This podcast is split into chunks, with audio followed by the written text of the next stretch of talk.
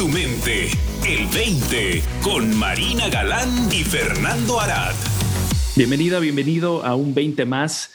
Estamos como cada semana acompañándote Marina Galán y un servidor Fernando Arad. Marina, ¿cómo te va? Buenos días. M aquí, presente. Muy bien. Es ganancia pues qué bueno que estés presente y qué bueno que nos acompañes en esta exploración continua, constante, en la que te invitamos a que explores estos temas que no necesariamente se da en nuestros espacios sociales, el explorar nuestra experiencia humana desde la visión de los tres principios. El día de hoy, el tema que queremos proponerte para la exploración es si es necesario que los seres humanos pensemos en el futuro cuánto de lo que hacemos eh, día a día no está orientado hacia un futuro. Es una pregunta que he traído yo en mente ya por muchos años, Marina, y, sobre todo respecto a la motivación, porque me he dado cuenta que muchas de las cosas que me han motivado y que me han inspirado y de, por las que de alguna manera he tomado acción están orientadas hacia que mi futuro se vea diferente. Entonces, una pregunta que yo me he hecho, porque las grandes tradiciones que he explorado tienen como fundamento el regresar al aquí y el ahora como un antídoto para esta preocupación continua que los seres humanos tenemos acerca del futuro, que a mí me ha ayudado bastante. Eh, lo platicábamos previo a que empezáramos a grabar el programa del día de hoy, cómo regresar a nuestros sentidos es, es una forma de abrir nuestra percepción a algo más allá de lo que normalmente captura nuestra atención continuamente, ¿no? Que es esta maquinita de pensamientos que traemos rondándonos tanto de lo que ha sucedido como lo que puede suceder, ¿no? Pero el regresar a los sentidos siempre nos abre la percepción, nos eh, conecta con el aquí y el ahora, la información viva de los sentidos que están fuera de nuestro juicio, ¿no? El juicio sigue, puede seguir ocurriendo, pero los sentidos no mienten.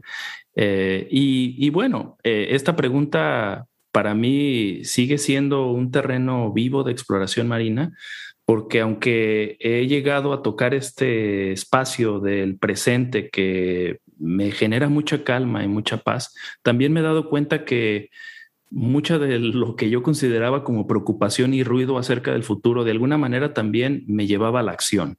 Entonces, esta es la pregunta que se me ha presentado en los últimos días y que la traigo a la mesa hoy para que la exploremos juntos, si es necesario pensar en el futuro y de qué nos sirve a los seres humanos pensar en el futuro.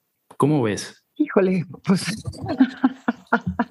parece una pregunta así súper naturalita, ¿no? Y nonchalante, pero, pero híjole, Fernando, puede tener implicaciones muy, muy profundas el verdaderamente preguntársela hasta el final, ¿no? Dentro de lo que dijiste, lo primero que me llamó la atención, porque me sonó raro, fue para crear un futuro diferente. ¿Diferente a cuál? Si todavía no es. un futuro diferente a lo que es hoy, ¿no? Digamos que una experiencia diferente de lo que estamos viviendo hoy, ¿no? Entonces, si un inversionista pone una lana en algún proyecto, pues es porque quiere que ese proyecto le genere más lana, ¿no? Eh, si educamos a nuestros hijos, pues es para que tengan oportunidades en un futuro, que obviamente no vas a poner a chambear al niño hoy, ¿no? Pero lo estás preparando para que tenga una chamba, no sé, de abogado, de doctor, de, que tenga éxito en la vida, ¿no? Entonces, de alguna manera, ¿cuánto de lo que hacemos el día de hoy, día a día, los seres humanos, tiene como, como orientación justamente una idea de lo que va a ser? Yo creo que muchísimo, Fernando. Yo creo que muchísimo, ¿no? yo cuando dijiste un futuro diferente, lo que sucedió en mi cabeza fue pues un futuro diferente al que estamos imaginando de acuerdo a las condiciones de hoy. Sí. ¿No? Pero bueno, pues lo estamos imaginando al final del día, ¿no? Entonces, crear un futuro diferente, tiene que ver con cómo nos lo imaginamos ahorita, con los recursos que hay ahorita y las circunstancias que imaginamos se podrán presentar después. Sí, de alguna manera también yo creo que basado en la sabiduría y el conocimiento que hemos adquirido como, como especie, ¿no? O sea, sabemos que si un niño no es educado, pues no necesariamente va a tener las herramientas para tener éxito en la sociedad en la que estamos viviendo el día de hoy, ¿no? Entonces nos queda claro que pues queremos que todos los niños tengan una educación por lo menos básica para poder manejarse en esta sociedad, ¿no? Sabemos que hay cosas que podemos hacer para que cambien las cosas o que sigan sucediendo las cosas de cierta manera, que si no hacemos o tomamos esas acciones, sabemos a qué lleva, ¿no? Y eso pues viene por la acumulación de conocimiento que hemos tenido como especie, ¿no? Claro. Entonces, ese futuro lo conocemos, ¿no? Ok, si no hago nada al respecto, si, si por ejemplo, dejamos de, de, sembrar, pues sabemos que no vamos a poder comer mañana, ¿no? Eso ya sabemos. Entonces, ¿qué queremos hacer para un futuro diferente? Bueno, queremos sembrar, pero también queremos que la tierra nos pueda seguir dando, ¿no? Entonces, hoy tenemos grandes preguntas frente a nosotros de qué es lo que hemos venido haciendo y cómo se puede hacer de manera más eficiente, ¿no? Mm y sustentable, ¿no? Porque en el día de hoy también estamos aprendiendo de los efectos que tienen muchas de las acciones que tomamos en, en algún momento pensando en que eran lo mejor para todos, ¿no? Y hoy pues nos están mostrando que quizá que quizá no sea lo más conveniente. Ese futuro que nos imaginamos, hubo cosas que no tomamos en cuenta. Así es. ¿No? Y que finalmente hoy en día no están resultando y entonces tenemos que ir ajustando. Ajá. Ajustando esas cosas. La otra cosa que me, que me llamó la, atención de tu introducción, Fernando, fue eso que dijiste de, de cuántos de nuestras acciones de hoy están inspiradas en un futuro diferente, ¿no? Están inspiradas en algo que deseamos. Y me encanta que lo hayas puesto con esas palabras, porque creo que mucho de lo que realmente hacemos hoy es por el miedo que tenemos imaginado no por la inspiración y el deseo que tenemos imaginado, ¿no? Entonces, hacemos muchas cosas hoy por el miedo que nos da que suceda o no suceda algo. Y creo que en ese sentido la motivación puede ser completamente diferente, ¿no? Si viene desde el miedo o si viene desde una inspiración, ¿no? Desde un deseo de crear algo. En ese sentido, no sé, me da la impresión, así a bote pronto, de que la, inspiración y el deseo es más presente que el miedo. El miedo lo veo más en el futuro, ¿no? Y de alguna manera tiene un sabor distinto el hacer las cosas desde una disposición o desde la otra. Y me voy a atrever a decir, qué padre poder pensar en el futuro desde una inspiración de crear, desde un deseo de crear. Y qué innecesario, porque la pregunta es, ¿qué tan necesario es pensar en el futuro, no? Qué innecesario pensar en un futuro desde el miedo. Me da la impresión. Me, atrevo, me atrevo a ponerlo sobre la mesa, Fernando, porque creo que justamente esta dirección que muestran las grandes tradiciones de las que hablas, de regresar aquí y a la hora, para evitar todo el sufrimiento que nos causamos a nosotros mismos cuando estamos en el pasado o en el futuro, desde el miedo, desde la culpa, desde la vergüenza, desde, ¿me explico? O sea, empezando por el hecho de que pues, la culpa y la vergüenza es hacer tu bienestar presente dependiente de un pasado distinto. Y pues, buena suerte con eso. o sea, no hay manera de que eso pueda suceder. Pero entonces, bueno, así como no hay necesidad de pensar en el pasado, pero sí la hay porque de eso aprendemos, pues no hay necesidad de pensar en el futuro, pero sí la hay porque de eso nos inspiramos. No sé si hace sentido lo que voy diciendo. Sí, sí tiene sentido, Marina. Y sabes que es paradójico porque las tradiciones nos regresan al presente, inclusive Sidney Banks, ¿no? Tiene un capítulo en su libro de eh, El eslabón perdido de vivir en el ahora, que es lo que las grandes tradiciones apuntan como eh, lo que hemos venido platicando, ¿no? De este espacio en el que nos podemos encontrar en paz y en bienestar hoy. Sin embargo, también grandes seres como Sidney Banks tienen una visión de un futuro diferente, ¿no? Y tienen una misión de compartir lo que ven precisamente para que cambie la sociedad, para que se transforme el mundo. Entonces, es interesante para mí también observar cómo, aunque estas tradiciones nos apuntan al presente, tienen como finalidad también vivir en un futuro diferente, ¿no? El que, paradójico. sí, paradójico, en el que el planeta sea, pues, eh, vivir en el cielo aquí y ahora, ¿no? En el que todos podamos eh, vivir ah, de manera armoniosa en un presente mejor, ¿no? Entonces es interesante siempre esta pregunta la obsesión con el futuro que tenemos, pero también, como dices, creo que es clave el poder ver qué futuro me estoy imaginando y desde dónde me lo estoy imaginando para entonces poder pues manejarme de una manera más eh, con mayor gracia, ¿no? Hacia ese posible futuro, porque eventualmente pues no, no, no sabemos cómo va a suceder hasta que estemos ya ahí, ¿no? Claro. Fíjate, Fer, que em, lo que se me está viniendo a la mente conforme te escucho es que, o sea, justamente los tres principios apunta a que si el sistema emocional del ser humano es el sistema de retroalimentación de cómo estamos utilizando nuestra mente, si en algún momento empezamos a sentir angustia o miedo o culpa o etcétera, eso es un aviso, es la manera en la que nuestro sistema nos hace saber que estamos usando nuestra mente o nuestro poder de pensamiento de una manera no útil.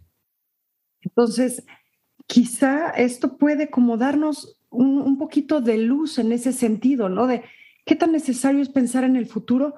No, pues no es que sea necesario o no sea necesario, ¿no? Es cómo piensas en el futuro lo que puede ser útil o no útil. Y cuando lo estás haciendo de manera no útil, tu sistema emocional te lo hace saber. Y lo mismo para el pasado, digo, ¿no? Sí. Porque al final del día, toda la exposición que, que, que, venimos haciendo de aquí y a la hora en los sentidos, pues el presente no se piensa, el presente nada más se percibe, ¿no? entonces podríamos ampliar la pregunta y decir, ¿qué tan necesario es pensar? Sí. Pero no, o sea, es, es un acto natural del ser humano, es una actividad natural del ser humano que sucede y si sucede de manera natural, pues podríamos osar decir que es necesaria, ¿no? Pero entonces quizás no se trata de hacia dónde estamos dirigiendo el pensamiento, sino de qué forma lo estamos dirigiendo. ¿Sí o o no? No sé, es lo que me está viniendo. Sí, creo que justo es a lo que nos apuntan los principios, ¿no? La forma en la que lo estamos utilizando, porque es un hecho que lo utilizamos y es un hecho que es una capacidad que tenemos los seres humanos. La cuestión es que no necesariamente tenemos una eh, visión clara de cómo mejor utilizarlo, ¿no? Y ahí es donde viene justo el beneficio de explorar los tres principios en acción en el presente, ¿no? En el momento y de ver justamente cómo lo estamos utilizando, porque me parece que es una herramienta precisamente que tenemos los seres humanos para crear, para hacer cambios, ¿no? Entonces, me parece absolutamente necesario pensar en el futuro y lo, lo cuestiono porque eh, mucho de lo que podemos consumir en el, en el mercado espiritual nos, como que nos quiere vender la idea de que pensar no es, no es favorable, ¿no? Eh, inclusive pensar en el futuro, no, no, no pienses en el futuro, ¿no? ¿Para qué? O sea, no te estés preocupando, eso es solamente preocupación. Y lo entiendo, pero me parece que la clave y el meollo del asunto está en cómo le damos mejor uso, ¿no? Claro, y, sabes qué, Fer, o sea, es, este, no, no piensas en el futuro, pues es un poquito simplista, ¿no? Porque pues efectivamente, no es que nos forcemos a pensar en el futuro, es que sucede de manera natural, ¿no? Pero tenemos este sistema que nos indica si lo estamos haciendo de manera útil o si lo estamos haciendo nada más para asustarnos a nosotros mismos o limitarnos a nosotros mismos. La verdad es que es bien bonito pensar en el futuro ampliamente, ¿no? o sea, de, manera útil, es padrísimo visualizar, es padrísimo imaginarse, es padrísimo crear, ¿no? O sea, yo, no sé, te puedo decir, híjole, cuando yo estábamos diseñando los planos de la casa, ¿no? O sea, de verdad era un disfrute absoluto pero en el momento en el que me ponía a pensar, híjole, la estaremos regando, ¿qué tal que esta parte no funciona por esto o lo otro? Pues en ese momento la angustia me avisaba, hey, esta no es una manera útil de pensar, ¿no? Sí. Como da un paso atrás, recalibra la forma en la que estás utilizando tu, donde, tu poder de pensamiento para que sea un acto de expansión y de creación y de evolución Sí. No sea todo lo contrario.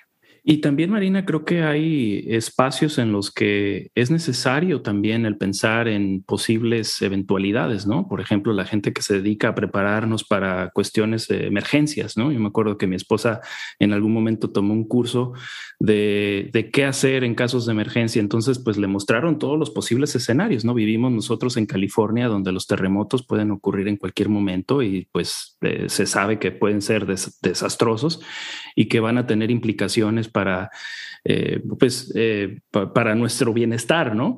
Entonces, esos escenarios, pues, no son para nada agradables el imaginárnoslos, ¿no? Pero esa posibilidad de que tenemos como seres humanos de prepararnos para una eventualidad catástrofe, también son benéficas, aunque a lo mejor en el momento no se sienta bien, ¿no? Pensar en, chino, oye, ¿qué va a pasar? Pues, ¿sabes qué? Resulta que si llega un terremoto del tamaño al que se predice que puede llegar, por ejemplo, aquí en California, en Los Ángeles o en San Francisco, pues pueden pasar días sin que tengas tu ayuda, ¿no? Sin que una ambulancia pueda rescatarte, pero no lo pensamos cuando estamos con todo eh, acomodado como está, eh, no en un estado de emergencia, ¿no?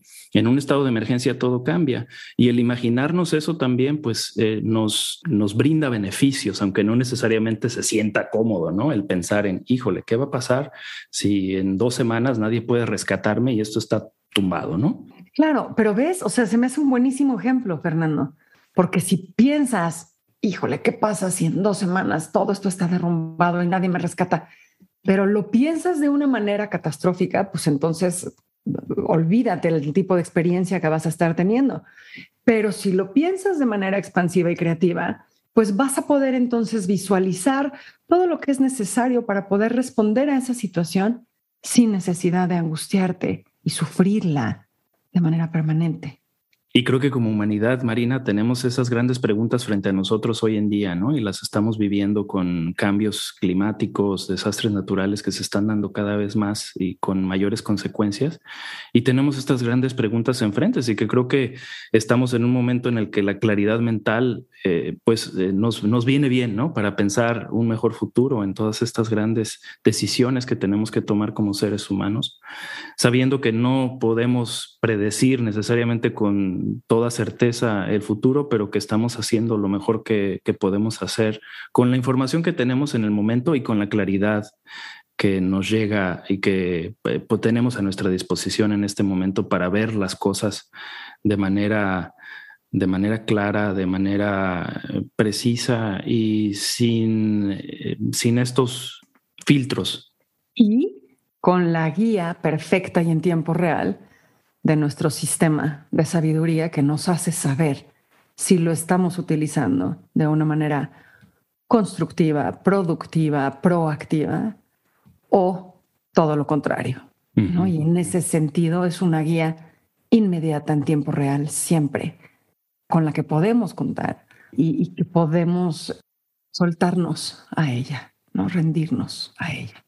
Sí, es interesante también, Marina, para mí el aunar esto del futuro con lo desconocido, ¿no? Se habla mucho también en estas exploraciones de adentrarnos a lo desconocido y de alguna manera el pensar en el futuro es, es justamente eso, ¿no? Es ver lo que no podemos ver necesariamente, pero que sí nos podemos imaginar.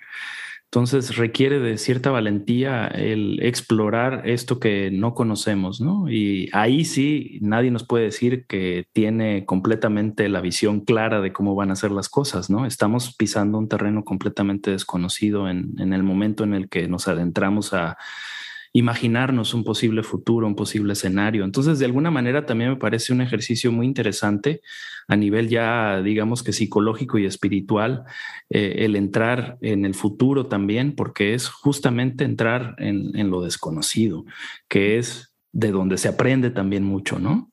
Claro. Entonces, imaginar y visualizar, pero en plena conciencia de que lo que está sucediendo es imaginación y visualización. Sí, Sí, y de alguna manera lo interesante también resulta que, que lo que nos imaginamos, qué diferencia tiene con lo que visualizamos en el presente, ¿no? Ahí también es una exploración interesante porque nuestros sentidos aparentemente nos dicen justamente lo que está pasando, pero en realidad es así, ¿no? Eh, solamente lo que percibo con mis sentidos es lo, es lo real en este momento, en el presente, Y ahí también entra una exploración interesante de que nos podemos eh, adentrar eh, en algo desconocido sin eh, dejarnos llevar por nuestra suposición de que mis sentidos en el momento me están dando la información completa de la realidad, ¿no?